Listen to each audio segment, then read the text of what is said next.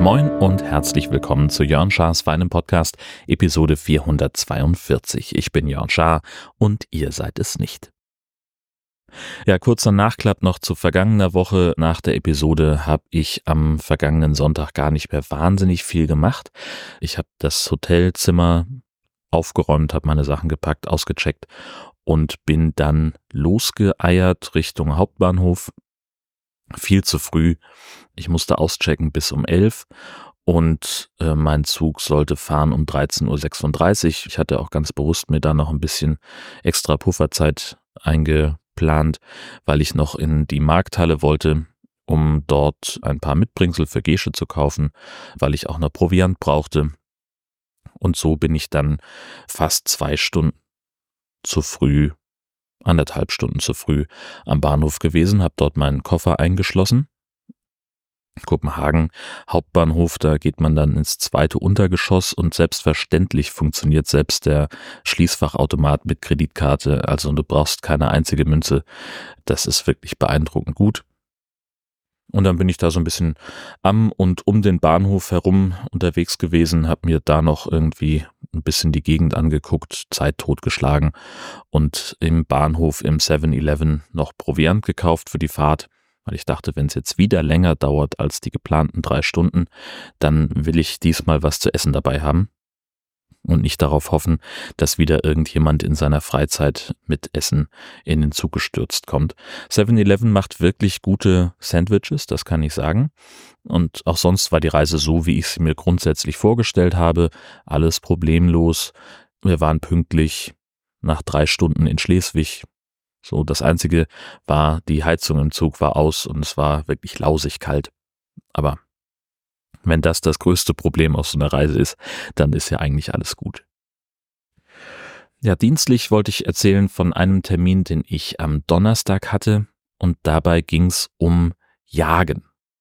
Also offensichtlich gibt es eine Art Boom bei der Jägerschaft. Immer mehr Menschen interessieren sich für das Hobby Jagd und auch in Schleswig-Holstein. Schleswig-Holstein offenbar das Bundesland, das gerechnet auf 1000 Einwohner die zweitmeisten Jägerinnen hat. Und äh, da sah eine Redaktion den Anlass für, eine, für einen Beitrag drüber, habe mich also mit dem hiesigen Jagdverband unterhalten und war, und das war das Beeindruckende, bei einer Jagdschule in Rickling, das ist in der Nähe von Segeberg.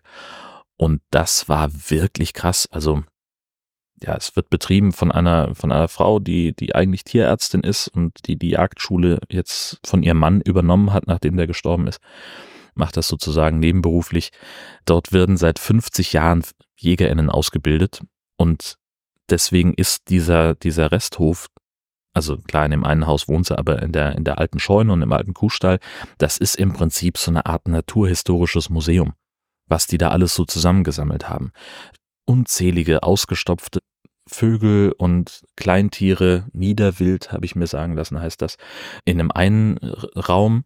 Und dann ist jetzt an diesem Unterrichtsabend um Bestimmungsübungen. Das heißt, da war dann in einem Raum waren Schädel vorbereitet, da waren Hinterläufe vorbereitet, da ging es also um Spurenlesen und so und, und dieses. In einem anderen Raum ging es um Bäume, Sträucher und allen möglichen Pflanzenkram. Auch Landwirtschaft war da ein Thema. Und ich habe mich nun auf den dritten Raum konzentriert, weil da eben die Leiterin war, die ich vorher schon interviewt hatte. Das ist dann von der, vom Aufbau eines Beitrags her einfacher, wenn man dann nicht noch extra jemanden einführen muss, eine weitere Stimme. Ähm, also war ich dann bei ihr und die hatte, also an der Wand hingen etliche Jagdtrophäen von Rothirsch, Reh und Dammwild, also alles, was Geweih hat. Dann hatte sie vier Bierzeltgarnituren aufgebaut. Darauf waren Kotproben, Gewölle, Federn, Fell und Nester, also Gelege von unterschiedlichen Tieren. Der Unterricht begann um 19.30 Uhr, ging bis 22 Uhr und dann haben sie halt die Leute in drei Zehnergruppen aufgeteilt, die jeweils eine Dreiviertelstunde an jeder Station einmal voll gepumpt worden sind mit Informationen. So unterscheidet ihr das Gefieder von verschiedenen Greifvögeln. Oder so erkennt man, da jetzt ein, ein Rothirsch hingemacht hat, ein Fuchs oder ein Marder. Oder wie unterscheidet man eigentlich die Köttel von Hasen und Kaninchen? Oder ne, der Nachbar kommt zu dir mit einer Feder in der Hand und sagt, du bist doch Jäger, du musst doch wissen, was war das denn hier für ein Vogel? Was ich daran so beeindruckend fand, ist, dieser Kurs geht acht Monate. Davon haben die Teilnehmenden zweimal in der Woche zweieinhalb Stunden Unterricht. Dann sind die am Wochenende beim Schießtraining, bei irgendwelchen Jagden, an denen sie teilnehmen, bei Revierbegehungen. Also der eine Kursteilnehmer sagte auch, am ersten Tag haben sie ihnen gesagt, sie sollen nicht versuchen, noch irgendein anderes Hobby zeitintensiv zu betreiben und wenn sie in der Feuerwehr sind, im Zweifelsfall einfach mal Bescheid sagen, dass sie jetzt mal acht Monate nicht kommen. Was mich wirklich weggeflasht hat, ist, wie viel die eigentlich wissen müssen für diese Prüfung. Also du kommst in diese Prüfung, da liegen dann irgendwie drei Federn, vier Dosen mit getrocknetem Tierkot und, und irgendwie irgendwelchem Auswurf und dann heißt es jetzt so, bitte, welches, welche Tiere waren das denn? Das fand ich, fand ich wirklich, wirklich beeindruckend. Das hat mal, mal wieder meinen Horizont ein bisschen erweitert und das fand ist, das ist ja das, was ich immer gerne mag an meinem Beruf, dass ich immer mal wieder was Neues lerne zwischendurch. Super gut. Dann gibt's Neues vom Unfall Passat. Das ist ja nun auch schon eine Weile her. So, seit Ende September ist der Schaden noch nicht weiter beglichen. Ja, jetzt äh, hat sich dann die Versicherung gemeldet, dass sie, also das scheint wohl so weit keine Einsprüche zu geben. Sie bräuchten dann aber bitte noch die Zulassungsbescheinigung des Fahrzeugs, denn die läge ihnen nicht vor. Wurde auch bisher nie angefragt, damit kommen sie jetzt. Habe ich also zurückgeschrieben, wahrheitsgemäß, dass wir das Auto verkauft haben und ich keine Zulassungsbescheinigung habe, was sie stattdessen haben wollen. Dann hieß es erst, ja, der Kaufvertrag würde genügen, habe ich den eingescannt, rübergeschickt. Und jetzt kam also eine Mail, also immer, das Geile ist immer so mit drei Tagen Versatz. Ja, also die schreiben mir, die kriegen innerhalb von einer Stunde eine Antwort und dann dauert das drei Tage, bis ich von denen wieder eine Antwort bekomme. Also eine Verzögerungstaktik an der Stelle. Jetzt heißt es also, aus meinen Unterlagen, die ich eingereicht hätte, ginge ja nicht hervor, dass das Fahrzeug verkauft sei. Und deswegen sollten wir uns zügig darum bemühen, das Fahrzeug zu verkaufen, wenn das denn immer noch der Wunsch sei, sie hätten hier eine Liste von Angeboten und ich sei verpflichtet, eins davon anzunehmen, was Quatsch ist. Ja, so völliger Blödsinn. Ich bin zu nichts verpflichtet. Und abgesehen davon ist das Fahrzeug ja schon längst nicht mehr in unserem Besitz und wahrscheinlich inzwischen verschrottet. Das habe ich jetzt also beim Autohaus nochmal angefragt, ob die uns da was schicken können. Ja, bin auch nochmal die Vertragsunterlagen durchgegangen. Eigentlich glaube ich, dass da irgendwo was Ankauf Vertragsähnliches drin gewesen sein müsste, habe ich jetzt aber nicht gefunden. Sollen die uns nochmal schicken und dann geht das hoffentlich irgendwann seinen Lauf, dass wir dann die, die Kohle noch kriegen. Das wäre ja dann irgendwann fein. Habe ich mit euch über Podcasts gesprochen? Also Podcast-Empfehlung, nee, habe ich natürlich nicht. Ich habe ja letzte am Sonntag, das ist auch noch sowas. Ich wollte mal wieder Podcast-Empfehlungen aussprechen, einfach deswegen, weil ich, weil ich das länger nicht gemacht habe und weil ich in letzter Zeit ein paar schöne Podcasts entdeckt habe. Und zwar äh, unter anderem am Sonntag habe ich die erste Folge gehört von Hopeful News. Das ist die neueste Produktion vom Podcast-Label Haus 1. Und da geht es um gute Nachrichten. Weil es Studien gibt, die belegen, dass schlechte Nachrichten etwas mit unserer Psyche machen und das ist doof.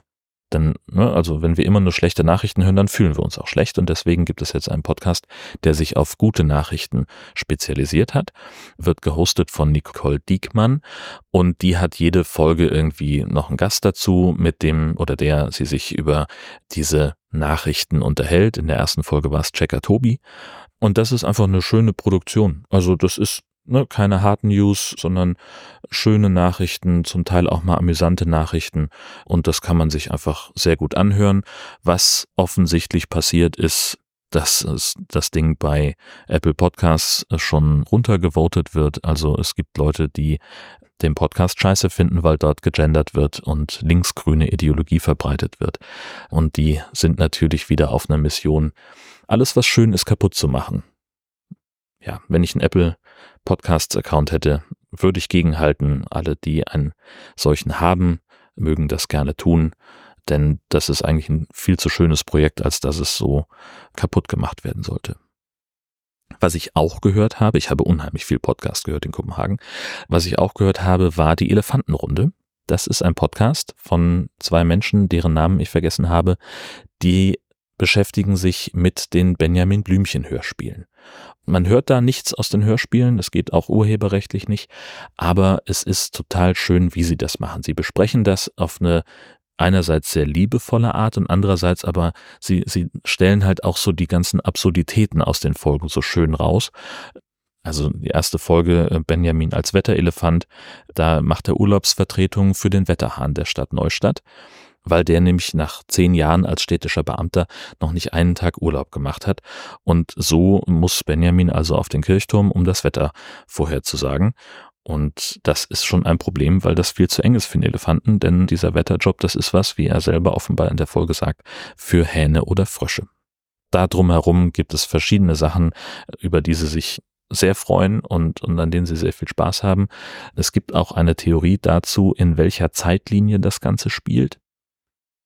Und ich bin schon sehr gespannt auf die nächsten Folgen. Und gerade heute habe ich Wurstius und Käselinde gehört. Das ist ein neuer Podcast von Annelie und Philipp. Zwei Menschen, die ich sehr gerne zu meinem Freundeskreis zähle und die einfach so herrlich bekloppt sind und jetzt eben einen Podcast zusammen haben, der sehr viel Spaß macht. Äh, unter anderem beurteilen sie darin Nürnberger U-Bahn-Stationen. Und das ist einfach, einfach großartig. Es macht einen Heidenspaß. Und dieser verdammte Intro-Song, den sie weitgehend selber produziert haben, würde ich mal schätzen, der ist so ein verfluchter Ohrwurm, dass der mich auch mehrere Minuten nach Hören der Folge immer noch verfolgt und ich mich sehr konzentrieren muss, den wegzumachen aus meinem Kopf. Philipp übrigens der Mensch, der das weltbeste Podcast-Outro produziert hat, das hier gelegentlich auch mal zu hören ist. Abgesehen davon bin ich der Meinung, dass alle, die sich nicht aktiv gegen das Erstarken des Rechtsextremismus in Deutschland einsetzen, von ihren politischen Ämtern zurücktreten sollten, bis das passiert oder bis eine weitere Folge erscheint von Jörn Schaas für einen Podcast. Alles Gute.